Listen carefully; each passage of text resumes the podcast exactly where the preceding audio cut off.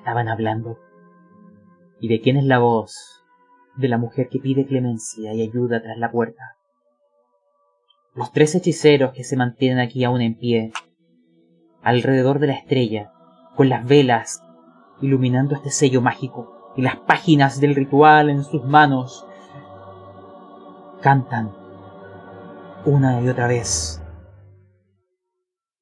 La hora está por llegar. Nos acercamos a aquel momento en donde el ritual por fin llegará a su fin. Sin embargo, chicos, yo no sé si están preparados para ver lo que yace ahí. Porque cuando imagínense que quedaban como cinco minutos para que terminara el ritual. Y sus voces portentosas ahora sí a enremecer la estructura. Y nuevamente en este valle como hace cuarenta años, o incluso hace siglos atrás, porque la hechicería no es algo desconocido en nuestra especie. Y hoy nuevamente unos hechiceros claman el poder de las estrellas. Hay algo que comienza a emerger y les comento qué es lo que ocurre en aquella maldita casa. Hay momentos donde la mente consciente es incapaz de bloquear lo que percibimos, incapaz de protegernos de lo que yace oculto a nuestra normalidad, cediendo fatigosamente a estas realidades imperceptibles e imperecederas. Mientras el cuerpo de Jay yace en el suelo, Imagínense sus cantos alrededor de la estrella, tal cual como ahora sonará en esta canción. Sus voces se elevan y ven como desde el techo comienzan a descender estos mefíticos vapores de un color dorado, colérico, como si las mismísimas arenas que vieron nacer a la civilización egipcia se vaporizaran y atravesaran el espacio y el tiempo, desde aquel momento en que el faraón negro, Nofruka, recibió este regalo de los dioses, para embarcarse en un viaje del cual solo las pirámides recuerdan su destino. Y ahora ustedes esperan su guía, un faro de luz dentro de este mar de oscuridad, en este puerto abandonado que representa esta maltrecha casa. Observan sin dejar de cantar, como los vapores confluyen hacia el centro de la estrella, formando un vórtice. Mas no, se empiezan a frotar los ojos. No creen lo que ven, pero tras unos segundos eternos, y solamente gracias a unas morbosas asociaciones, comprenden que no es un vórtice lo que están viendo. Son fauces, una de muchas que plagan este engendro, esta más informe y cambiante, este guía y verdugo, esta masa vaporosa que ahora es semisólida, llena de fauces, garras y apéndices, este hijo de las estrellas. Observan que se mueve titubeante, como si tanteara las dimensiones en donde ahora habita, como si a su alrededor el tiempo pareciera detenerse, incluso la luz de las velas parece evitarla. No vaya a ser que sea corrompida por este malsano olor. La mezcla de descomposición y esta norma, como temperatura anormal que emana, como una ola de calor que viene desde el mismísimo Egipto. Investigadores, este innominado ser comienza a ganar sustancia con cada segundo y ahora se asemeja a una masa gelatinosa de piel suelta. Observan como se pliega sobre sí misma, mientras repta sobre el suelo, entre sonidos de gorgoteos que secundan cada contorsión, se alza impetuosa a la altura de un rey, vestida de ese enfermizo color amarillo. Se retuerce y da un giro sobre sí misma, como si les estuviera observando a cada uno de ustedes, y no de una, sino desde decenas de fauces y ojos se escucha una portentosa voz que reverbera en la estructura.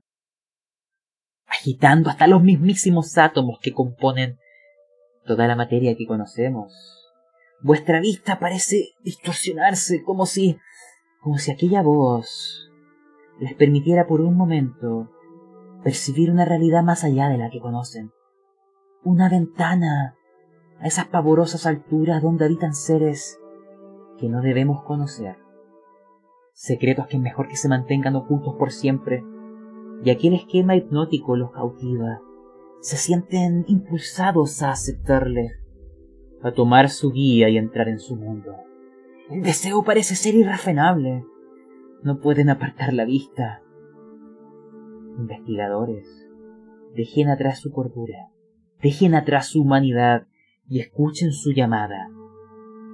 Escuchen la voz de las estrellas.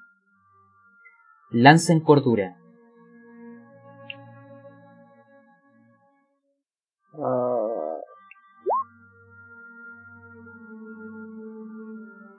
Ya.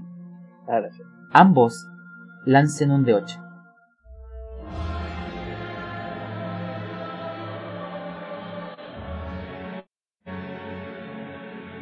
4. Y, oh, Henry. Si se lo sumamos a lo que ya llevas, has perdido, has perdido 10 puntos de cordura.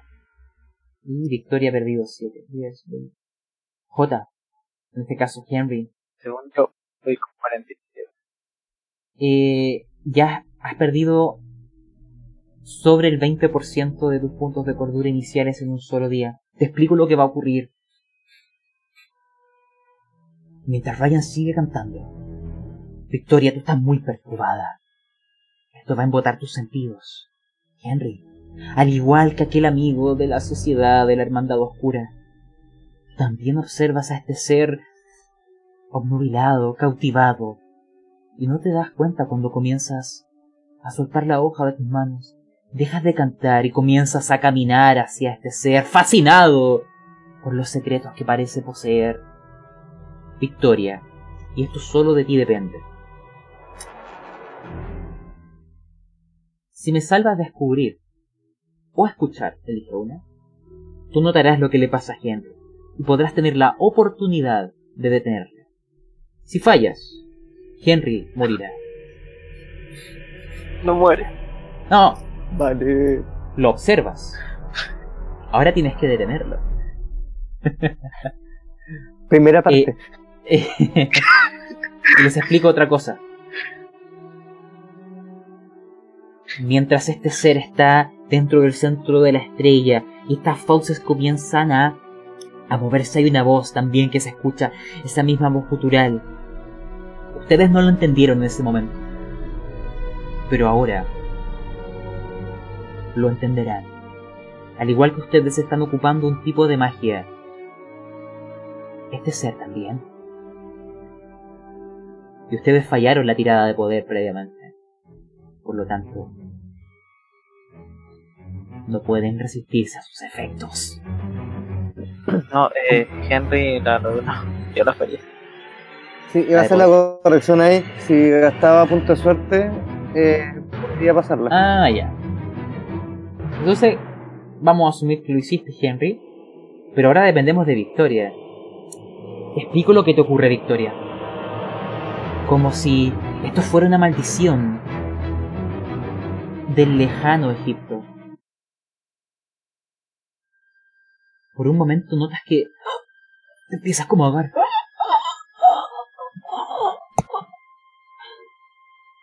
Lánzame un de 8.